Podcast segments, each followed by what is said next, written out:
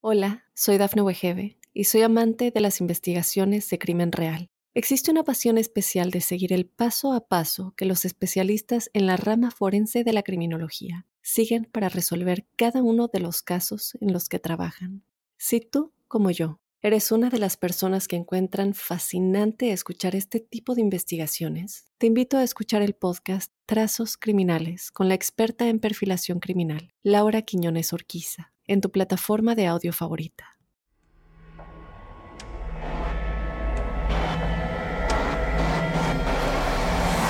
Observador Paranormal.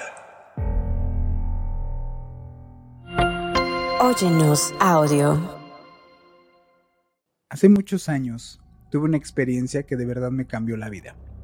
Yo tenía las expectativas muy altas cuando fui con una persona que afirmaba ser contactada. Y vi con mis propios ojos unos objetos que al día de hoy sigo sin explicar que fueron, de dónde salieron. Y más asombroso me pareció cuando esta persona me explicó que se trataban de seres de otro mundo. Esta persona se llama Sixto Paz Wells, un contactado peruano el cual ha tenido la característica de citar a la prensa a lo largo de ya de más de 10 veces y pues bueno, invita a las personas en un encuentro programado con anticipación, en un como especie de acuerdo con estos seres del cielo y yo fui testigo de uno de esos encuentros y anteriormente fue unos objetos que yo vi en la ciudad de Aguascalientes en dos ocasiones. Eh, este tema es muy especial para mí porque después de haber vivido estas experiencias me cambió muchísimo la perspectiva acerca de el mundo en el que vivimos y de la responsabilidad que recae sobre las personas que tenemos al menos un poquito más de conocimiento en cómo está funcionando todo. Estamos comprometidos, las personas, por eso incluso es, digámoslo así, el motor para mí de hacer este podcast. Estoy totalmente comprometido para con la gente en estos canales de comunicación, tratando de divulgar un poco el mensaje que a mí me quedó de esa experiencia. Así que para mí es muy especial este tema que vamos a ver de los contactados más importantes, como ya ustedes leyeron en el podcast. Y como siempre, está conmigo mi queridísimo amigo Robin, como todas las ocasiones. ¿Cómo estás, mi querido Robin? Bien, bien, bien, bien. La verdad es que yo sé que, digo, sé que todos los temas te encantan, todos los temas te fascinan, pero yo creo que en específico eh, hablar de, vida extraterrestre eh, es una de las cosas que sin duda yo creo que eh, cuando yo pienso en, extraterrestres o pienso como vida en otros planetas o en contactados, en definitiva es como el primero que casi siempre viene a mi mente eres tú. Me parece que es un tema fascinante, ¿no? Es un tema, eh, o sea, este, este tema del contacto de la vida extraterrestre me parece que es muy, muy fascinante, pero definitivamente es controvertido. Totalmente. O sea, eh, ahí, no sé, yo la verdad es que Ah, digo, tú me viste cuando estábamos así, cuando estaba viendo los videos, de pronto era como y te puse de todo, porque digo, a, mí este sí me, eh, este programa lo quiero muy abierto, porque generalmente llegamos a censurar cosas, digo, para que la gente lo sepa, llegamos a censurar cosas para no meternos, digámoslo así, eh, en susceptibilidades. Claro. Pero en este aspecto que vamos a hablar de contacto extraterrestre y de contactados. Y es que, no sé, como, como yo me imagino que a lo largo de toda la historia, ¿no? Hemos tenido muchos informes, ha habido testimonios de estas personas que afirman, ¿no? Que haber tenido los encuentros directos ahí con seres de otro mundo.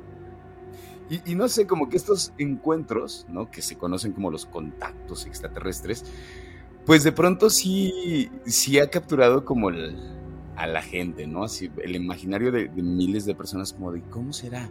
¿No? Y entonces creo que, y llega a este lugar a donde estamos ahora nosotros, a este debate que me gusta que lo abras en ese sentido como de, abrámoslo y abramos la posibilidad de qué creemos y qué no creemos. Exacto. Eh, no sé, yo hay cosas que, que digo, es que sí, y luego digo, no, es que cómo, cómo. Y, ojo, yo sí creo que hay, o sea, definitivamente hay vida en, otro, en, algún otro lugar de la galaxia. O sea, yo dudas como, ¿por qué son ellos los contactados? Lo que yo, primero, lo que te puedo compartir es, yo la visión que tengo mucho de Sixto, que aparte que sí, dice mi amigo, es el, el tipo más coherente que he conocido en esto, ¿ok? O sea, si te dice del veganismo es que en serio lleva más de 30 años siendo vegano.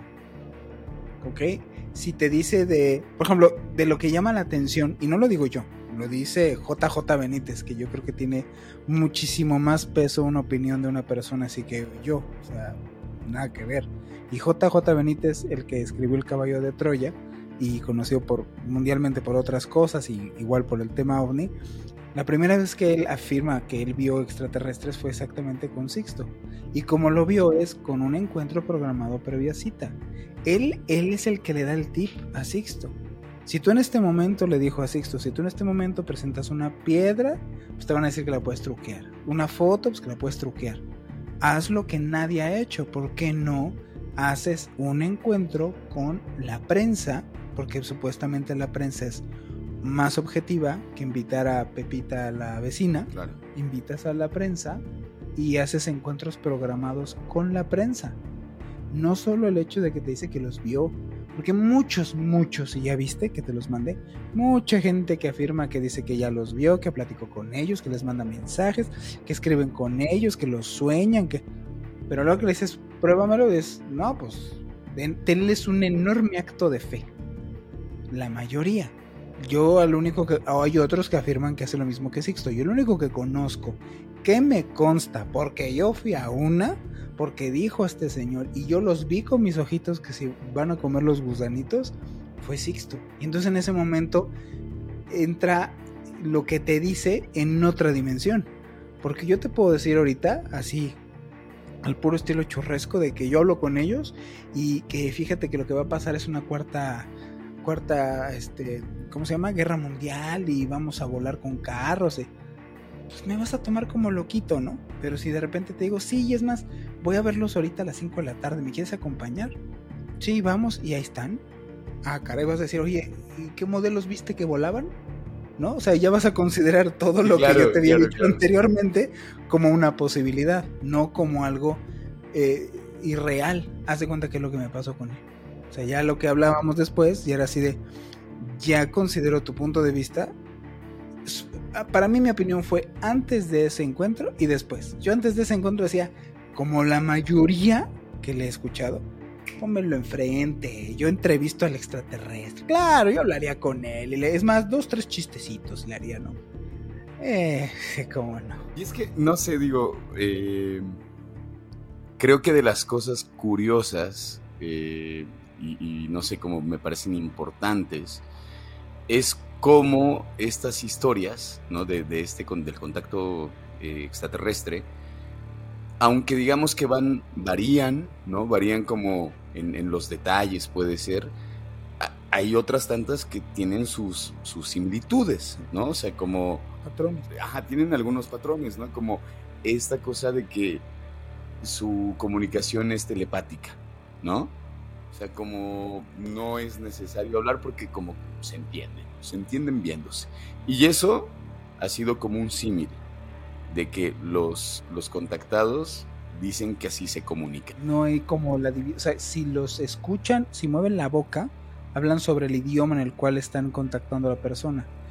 Y todos dicen que a la hora de que no hablan, que es este como, como dices tú, este patrón de, de hablarte mentalmente, eh, tú interpretas como en tu idioma.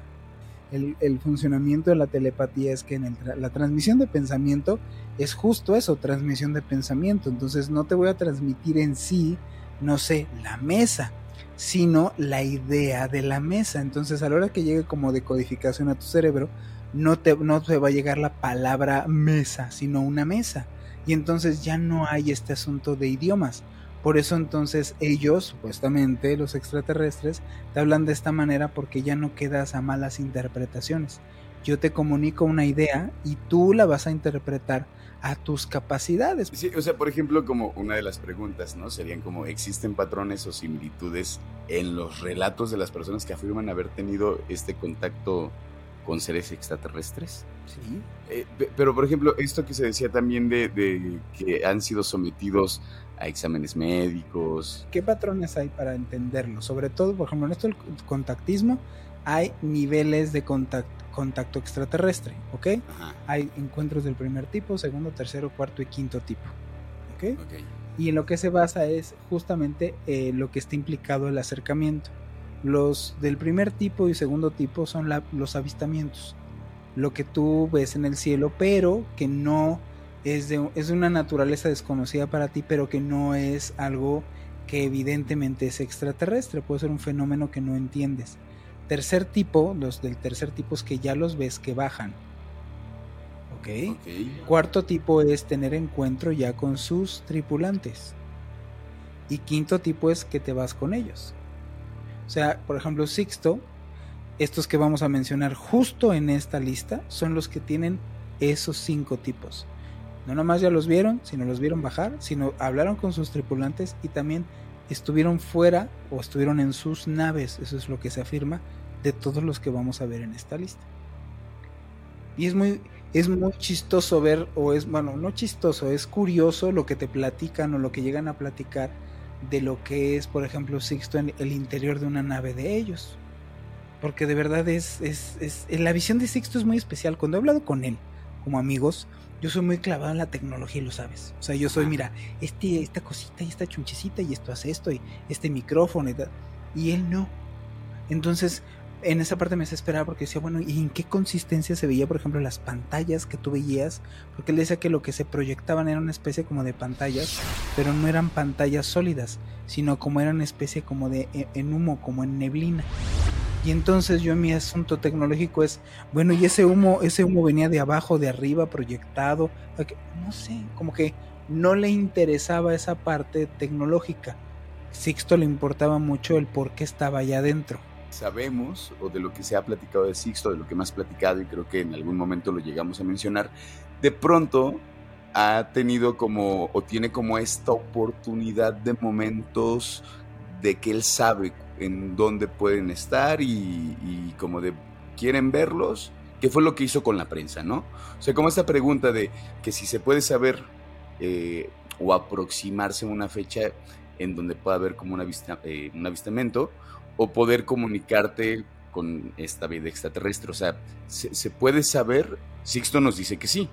Mm, solamente él lo sabe porque él tiene como esa comunicación con ellos yo digamos como de, no podría decir como de, ah, me parece que el 9 de julio a las 10 y media de la noche y ahí los vamos a ver. Pues te, mira, yo, yo en este, yo creo, platicando con mucha gente que he platicado, la mayoría tenemos como estos sueños o estas sensaciones premonitorias o precognitorias. Algunos muy leve, hay otras personas que hasta dices, wow, me ha tocado, por ejemplo, en mi caso, a mi esposa muchas veces, y no le gusta. Tiene premoniciones de la muerte, de gente que va a morir. Eh, él, lo que te dice este Sixto es, pues no creas que él se siente como especial, como que él hace o, vamos, ese rollo de yo te voy a enseñar mi taller de ejercicios. Él lo que te dice que él estaba haciendo era ejercicios de meditación y entonces a mí la parte que me parece coherente, justo porque he hecho, acompañas en estos ejercicios de meditación. O sea, cuando él te dice que, que, te va vas a hacer las cosas que él hizo para, él jamás te da garantía, sello de garantía, ni te dice, sí, claro, te los vas a ver, o sea, no te da una garantía al 100%, porque realmente, pues a veces hasta creo que él ni se la cree de que, de que él tiene contacto. Lo que él te enseña es ejercicios de meditación, de relajación, en donde lo que sí pasa y sí sucede es tu mente todo el tiempo estamos bombardeados del diario vivir. Que vas a pagar la renta, que si vienes de tal trabajo, que si hay que pagar esta situación, que si el día de mañana. Entonces todo el tiempo tu mente está bombardeada, nunca está en paz.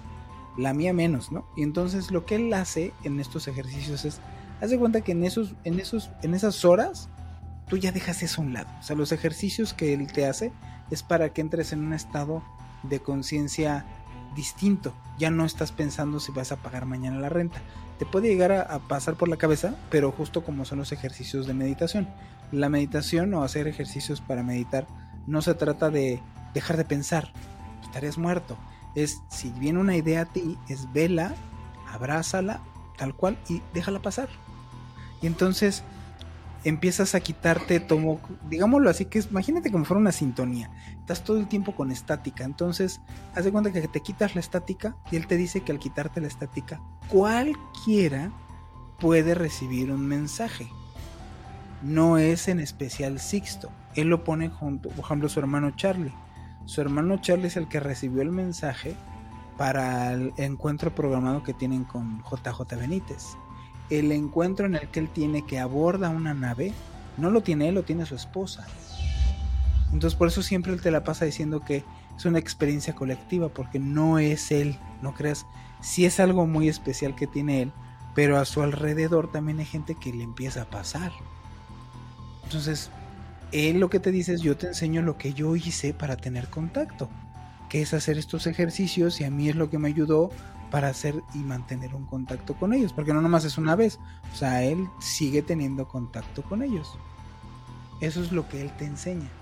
Yo nunca he visto uno, yo nunca he visto, yo nunca he visto uno como te estoy viendo a ti. Yo vi ah, varios, no nomás uno, varios objetos esa vez, o sea, era, era el que más llamó la atención porque reaccionó a lo que estábamos diciendo. O sea, todos los demás objetos estaban ahí, había uno en donde ya ni siquiera era voltear arriba, estaba como en una...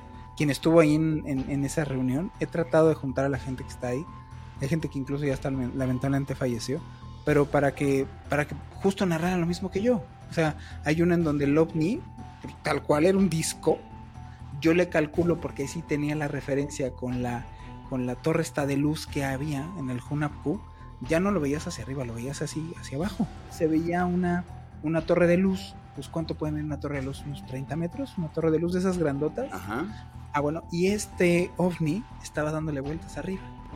Entonces me diría un disco como que te gusta unos 20 metros de disco y sin sonido y le estaba dando vueltas. O sea, si todo el día de hoy vamos a ese lugar, yo te señalo en dónde lo vi y ese lo vi abajo. Pero ninguno reaccionó a, a, mí o a un pensamiento, una idea o a un sentimiento. Era nomás solo un observador los que vi arriba, cuando presenciamos todos, que hasta un video colgado en las redes, la gente lo puede buscar, o avistamiento ovni Aguascalientes, en donde está la gente viéndolo y diciendo, o sea, son un chorro, eran unos cincuenta y tantas personas viendo esferitas metálicas. Ese que yo vi reaccionó y reaccionó a lo que dijo mi hermano. Estaban todas las personas adentro de este rollo de, de este, ¿cómo se llama? De meditación de Sixto y yo estaba fuera más bien como organizador del evento. Ahí como organizador del evento es que me toca presenciarlos. Pero se los cuento regresando de este primer corte, ¿cómo ves? Vamos a un corte y estamos en Observador Paranormal. Hola, soy Dafne Wegebe y soy amante de las investigaciones de crimen real. Existe una pasión especial de seguir el paso a paso que los especialistas en la rama forense de la criminología siguen para resolver cada uno de los casos en los que trabajan. Si tú, como yo, eres una de las personas que encuentran fascinante escuchar este tipo de investigaciones, te invito a escuchar el podcast Trazos Criminales con la experta en perfilación criminal, Laura Quiñones Orquiza, en tu plataforma de audio favorita.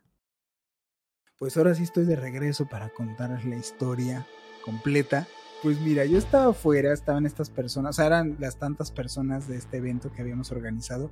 Yo era parte de las personas que lo habíamos organizado. Entonces yo estaba afuera, yo no estaba meditando, yo no estaba, yo no estaba partícipe, porque no era, era alguien que estaba participando, que quería participar, pero como era organizador, pues estaba más bien afuera viendo si llegaba protección civil, si llegaba la comida, nos íbamos a quedar a acampar, entonces sí, sí iba a llover, si había tiendas de campaña suficientes pues estaba en, ese, en esa onda, ¿no? Entonces estaba fuera viendo pendientes y mi hermano a lo lejos me, habla. Estoy hablando de un sitio en la ciudad de Aguascalientes que se llama el Foco Tonal Junapku. O sea, a lo lejos mi hermano me habla, que también estaba organizando, estaba ayudándome a lo del evento. Me habla a lo lejos, me acerco y ya acercándome dice, es que mira, entonces volteo la vista y a unos, ¿qué te gusta? Unos 300, 400 metros más o menos aprox, o sea, sí estaba bastante lejecillos. Se veía un objeto como metálico, pero este estaba raro. Esto no era, un, no, no era una esfera, hacía unos movimientos que a lo lejos apenas como que pulsaba, se veía raro. Y entonces me decía mi hermano, mira, y él de payaso empezó de sangrón. Bajen, bajen, aquí, bajen. Anda tú. Estaba una persona que también había ido a los ejercicios y esto, pero estaba grabando con una cámara V8, estaba grabando cosas afuera. Y entonces eh, esta persona también nos escuchó, era un chavo. Yo me acerco él también, asomo la mirada y empieza a bajar. Y, bajó eh, de pasar de esos 300 metros, bajó a estar como unos 80, 60, en donde ya lo veías y ya no era un objeto eran, eran tres esferas que estaban rotando, o sea, entre ellas estaban rotando, pero eran como una especie de mercurio. Se hacían como una sola esfera y luego se hacían tres. Y se hacían así y daban vuelta. Era tan bizarro que el coco no lo procesa. Bueno, mi cerebro no, como no lo alcanzaba a procesar, era algo que en mi vida había visto. Entonces se empieza a bajar al punto en el cual ya mi hermano de empezar a gritar de bajen, bajen, se quedó calladito te deja como medio pasmoso. Nos lo quedamos viendo y duraría ahí arriba unos 5 minutos, 10 minutos. Otra vez subió y se fue. Pero en esa bajada, que es lo que me parece importante, es más allá de lo que vi, fue lo que sentí.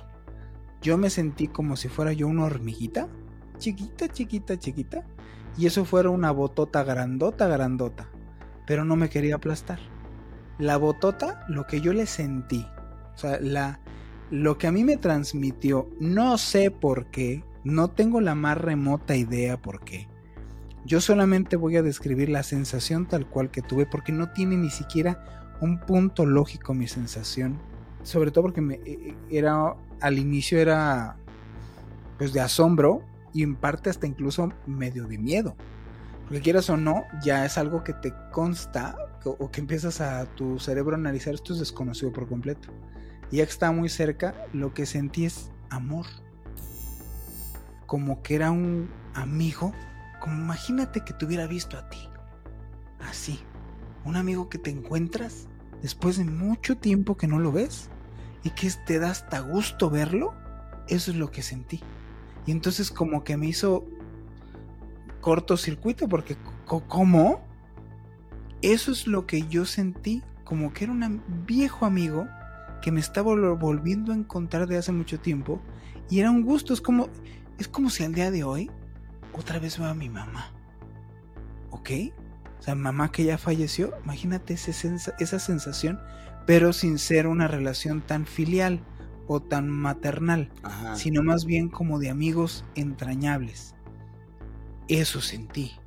Y lo raro es que empiezo a sentir esto y mi hermano después hablando de esto dijo exactamente que él empezó a sentir eso, pero qué experiencia tan difícil y mis respetos a toda la gente que en serio es contactada. Primero, porque después de eso y no acabar loco, de verdad mis respetos. Vivir una experiencia así y tener los suficientes pantalones para abiertamente decir, yo soy tal, y a mí vino tal y me contactó y me dijo, ¿qué onda? Con todas las de que lo van a criticar y van a decir que es una persona que está loca. Y sí. Es, ese es mi, esa fue mi experiencia. Obviamente hubo más, hubo otra, la, que te, estás diciendo de Teotihuacán. Pero, pues, primero, si quieres, vamos a mencionar un poquito quiénes son algunos de los contactos que han mencionado. porque seguramente las observadoras y observadores han de decir, bueno, sí, pero ¿quiénes son los contactados? Así es, a ver qué contactados, ¿no? A ver quiénes son. Sixto ya me quedó claro, pero ¿quiénes son los otros, no? ¿Quiénes son los otros? Claro. Bueno, Luis Fernando Mostajo. Este, Luis Fernando Mostajo Martens. Nació en la ciudad de Cochabamba, en Bolivia, el 20 de enero de 1964. Y bueno, él estudió arquitectura y se especializó en técnicas de restauración de antigüedades y de obras de arte. Es actualmente gerente de la empresa constructora de su propiedad que se llama Mostajo Martins Arquitectura y Construcción. Es autor de cinco libros publicados en Europa y en Estados Unidos, entre los que se cuenta el bestseller internacional Tres días con los maestros en la Badia de los Rayos donde se comparte la naturaleza de sus experiencias de contacto y el gran mensaje de despertar para este tiempo. A la fecha es considerado uno de los contactos contemporáneos más importantes, habiendo mantenido experiencias de encuentros físicos en varias oportunidades con los seres extraterrestres que lo asisten, compartiendo su mensaje a través de entrevistas en cadenas de televisión como en Telemundo, ha estado en Univisión, y en los últimos años viene una sostenida difusión en Europa y en Estados Unidos, donde anualmente comparte seminarios y conferencias. También ha sido uno de los pocos contactados que ha demostrado su comunicación con la invitación a miembros de la prensa a los llamados avistamientos programados entre los que se, cuentan, se encuentran en estos lugares, bueno, periodistas de la agencia eh, noticiosa TAS. Él dice que su primera experiencia fue en 1977 y en ese momento él se ubicaba en Perú. Eh, su círculo familiar y él habían recibido invitaciones tanto en el plano onírico y en los sueños. Alrededor de 17 personas se movieron 50 kilómetros de su lugar para poder presenciar dos naves a las 8 de la noche. Dice que el primer objeto se encontraba a una distancia de 2 kilómetros de ellos, saliendo de las nubes. Se mantuvo estático como unos 10 minutos aproximadamente. Él cuenta que la nave se empezó a iluminar tanto que parecía como, como un foco que hiciera que pareciera que esa zona fuera de día. Después de unos segundos, el segundo objeto la segunda nave aparece, aparece arriba de ellos de un color naranja fuerte y dice que cuando lo vieron empezaron a tener comunicación telepática. Él afirma que lo que ellos le decían era a partir de la década de los 70 que la Tierra iba a empezar a tener cambios trascendentales, pero que si se tomaran un rol protagónico, bueno, y que más bien el humano comenzaría a tener como un rol mucho más protagónico y que la Tierra no se destruiría, pero que sí se iba a empezar a transformar.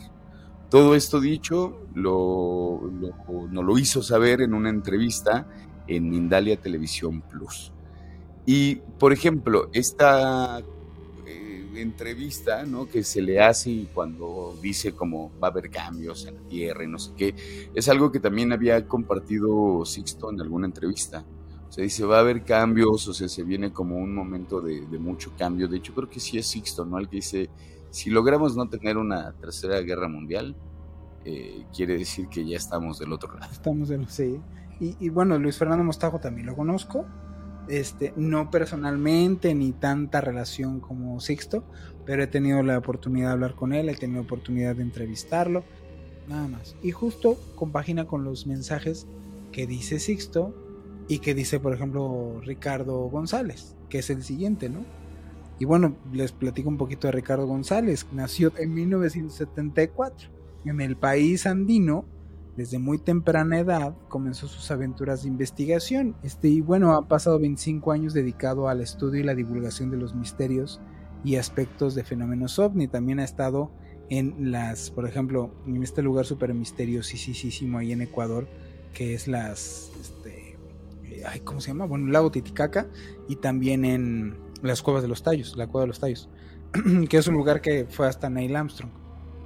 Y bueno, siguiendo esta pista, porque él se ha enfocado también mucho en, estos asuntos de intraterrenos, eh, ha viajado por todo el mundo en varias ocasiones, compartiendo sus descubrimientos y experiencias a través de numerosos artículos y libros. Y bueno, él afirma que su primer contacto con la vida extraterrestre, él dice que los contactos que ha tenido han ido evolucionando con el pasar del tiempo. Unos cuantos años después, cuando dice que tenía 13 años, volvieron a presentar estos eventos y que después de esos 13 años él ya empezó a tener una comunicación con ellos. Él sostiene que este tema no es un asunto de creencias, sino de investigación.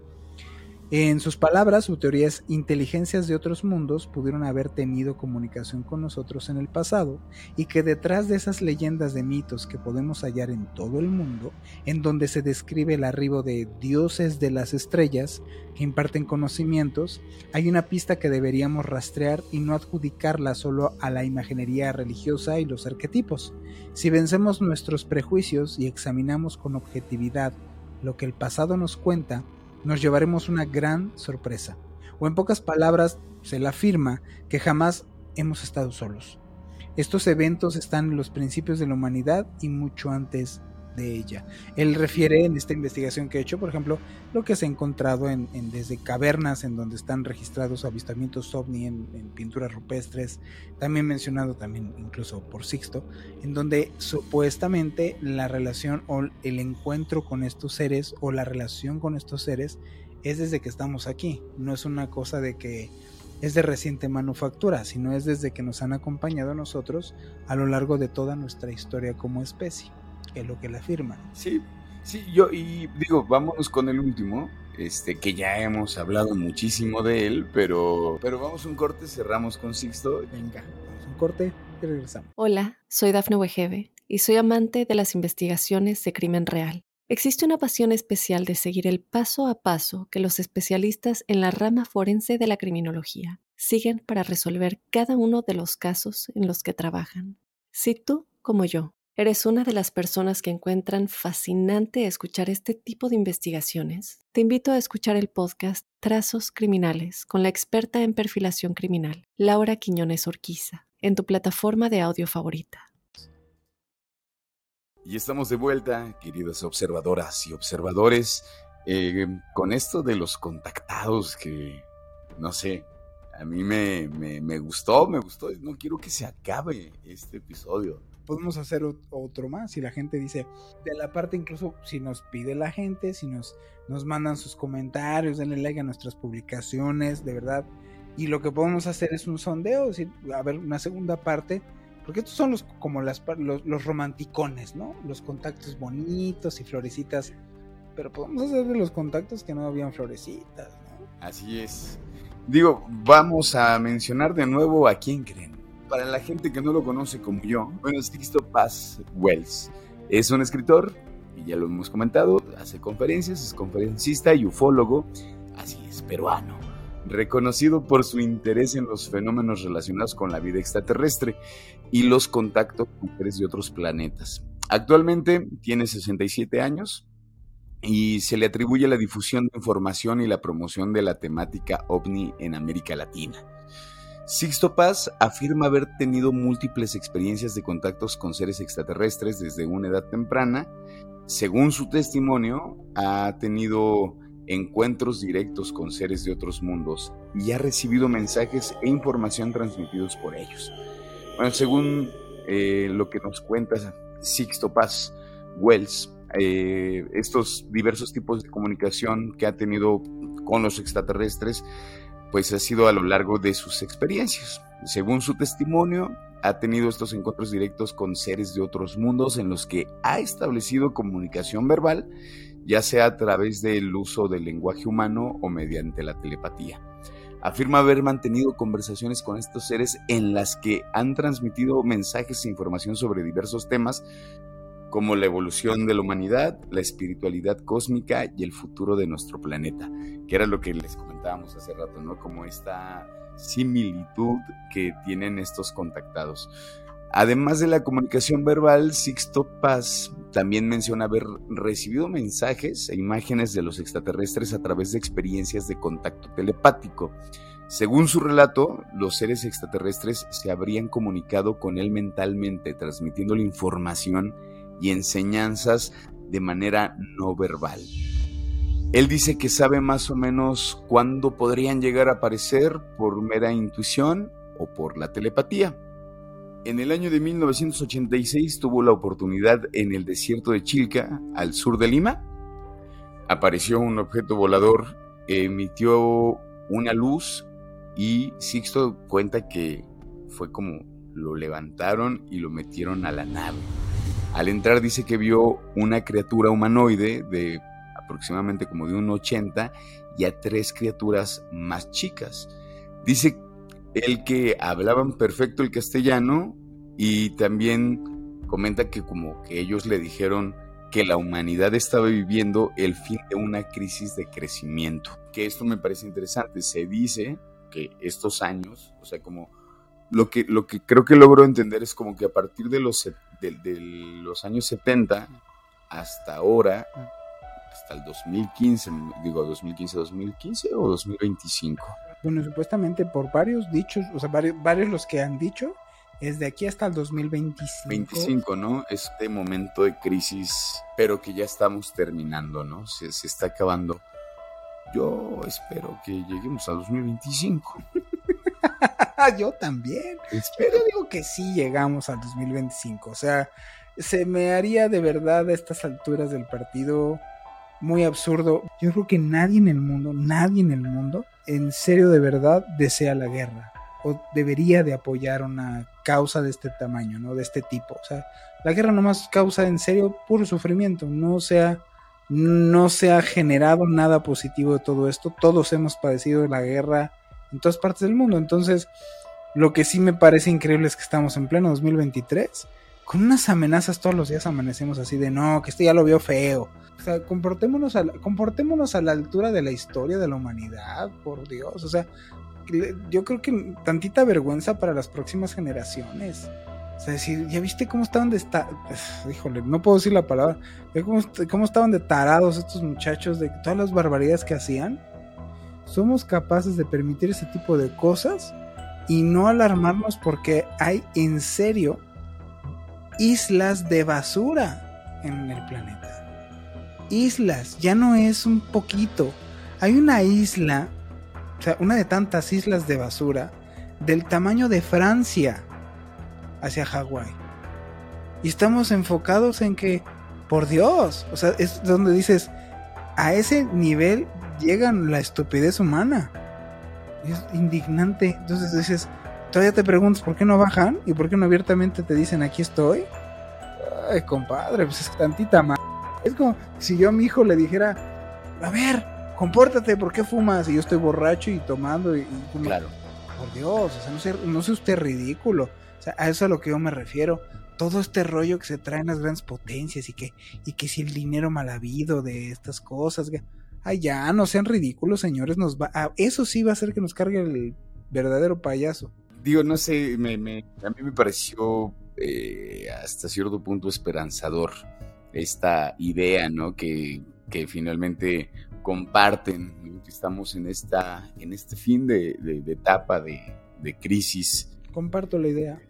Y me gusta pensar que sí, que, para el 2025 igual y ya estamos en ese declive. Que yo sí, creo que sí lo siento, es como de... Hay una especie de bajón, ¿no?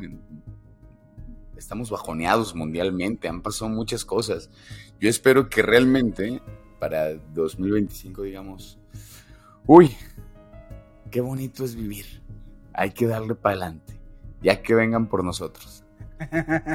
no, ya así de ya, ya, ya abiertamente, pues ya como que. Es que sí, a mí sí me parece eso coherente de cuando la gente pregunta, es que ¿por qué no tienen contacto abiertamente? ¿En serio? O sea, ¿tú crees que una entidad de otro lado le va a interesar tener relaciones con una especie en la cual abiertamente hace las barbaridades que hace? a mí me daría pena ajena. Es que si hay cosas que digo, o sea, ¿con qué cara les dices tú algo? ¿Sabes que no quiere escuchar la gente? Y no sé si después de esto nos vaya a causar problemas, pero todos somos parte del problema.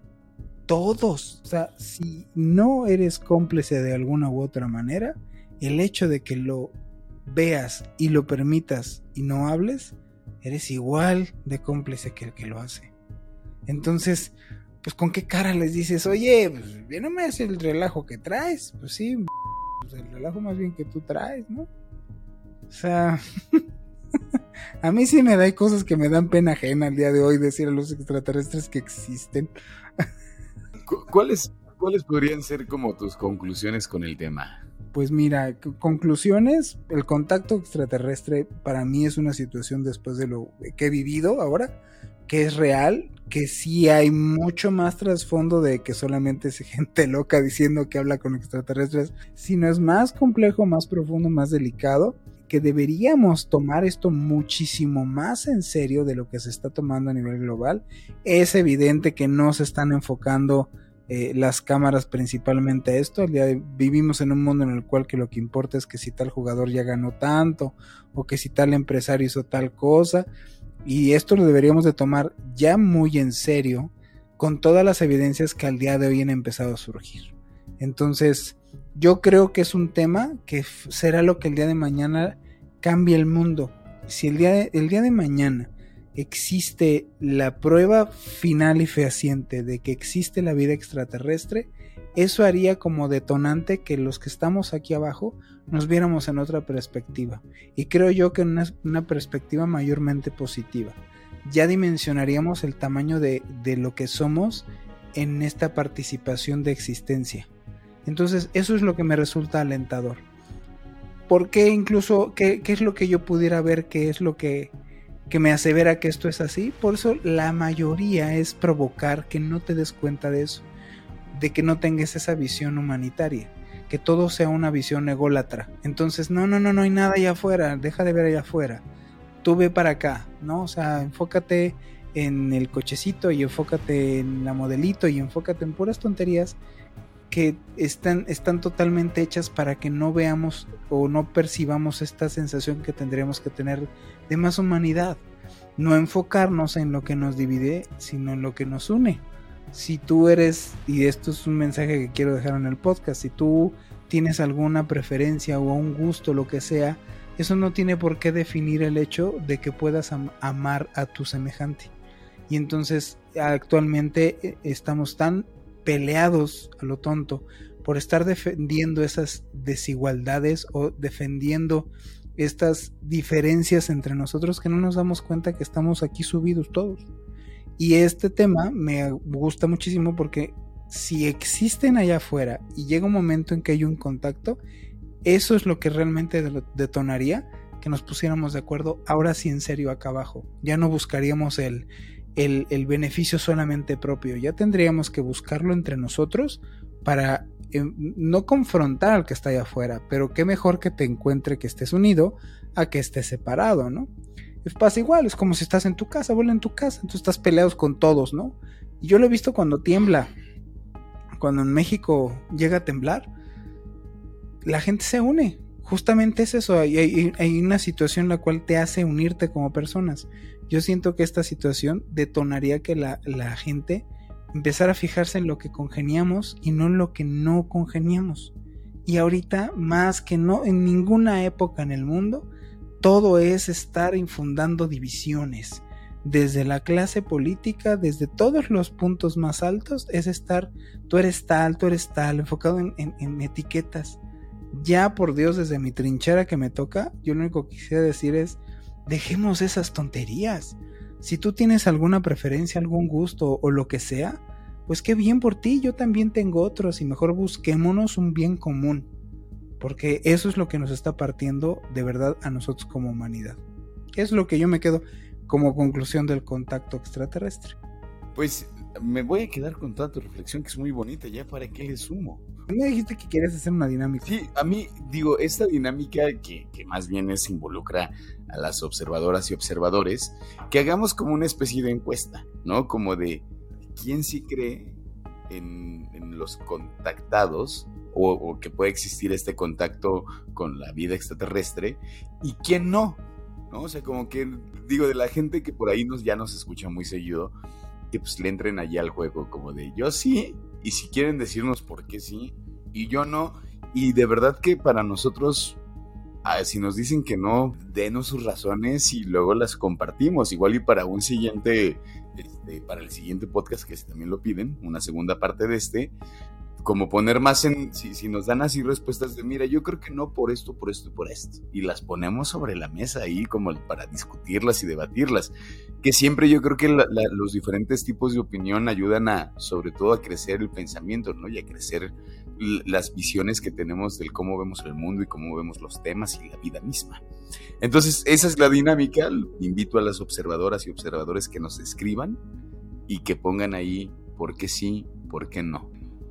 Morale me late y les recuerdo para que nos escriban que nuestras redes sociales es Observador Paranormal, tanto en Facebook como en Instagram. Ahí nos pueden mandar un mensaje y nosotros gustosamente lo leeremos y trataremos de hacer una encuesta ahí en nuestras redes sociales, ¿no? Para ver si entonces ahí pondremos tú por cuál votas. Pues siempre es un gusto platicar contigo, mi queridísimo, mi queridísimo Juan. Eso, mira, hace, hace llevadero, muy llevadero este podcast y aparte de todo tu compañía después de tal semana de trabajo que tanto tú como yo tuvimos. Siempre es un gusto, amigo. Pues va, mi querido Robin, yo creo que llegamos al final de nuestro podcast. Les recuerdo nuevamente, nuestras redes sociales es Observador Paranormal, tanto en Facebook como en Instagram. Vean todo nuestro contenido. Tenemos ya bastantes podcasts, bastantes programas. Vamos a intentarles subir muchísimos más programas este, que vienen adelante. Nos gustaría mucho saber de ustedes mismos qué programa les gustaría que nosotros hiciéramos, qué otra cosa quisieran que, tratáramos en, nuestro programa. Si les gustaría algo en específico, hay varios temas que hemos tratado, que hemos sacado así de varias recomendaciones que nos han dado. Así es que nos gustaría mucho saber su opinión, háganosla saber. Este, ya tengo, tengan un poco de paciencia porque a veces sí son varios mensajes así, pero todos los leemos. Y desde el fondo del corazón les mando de verdad un abrazo a todos los que nos escuchan. Muchísimas gracias por hacer este programa. En serio, muy, muy divertido para tanto Robin como para mí. Y bueno, mi nombre es Juan Manuel Torreblanca. Mi nombre es Roberto Belmont. Y estuvimos en Observador Paranormal.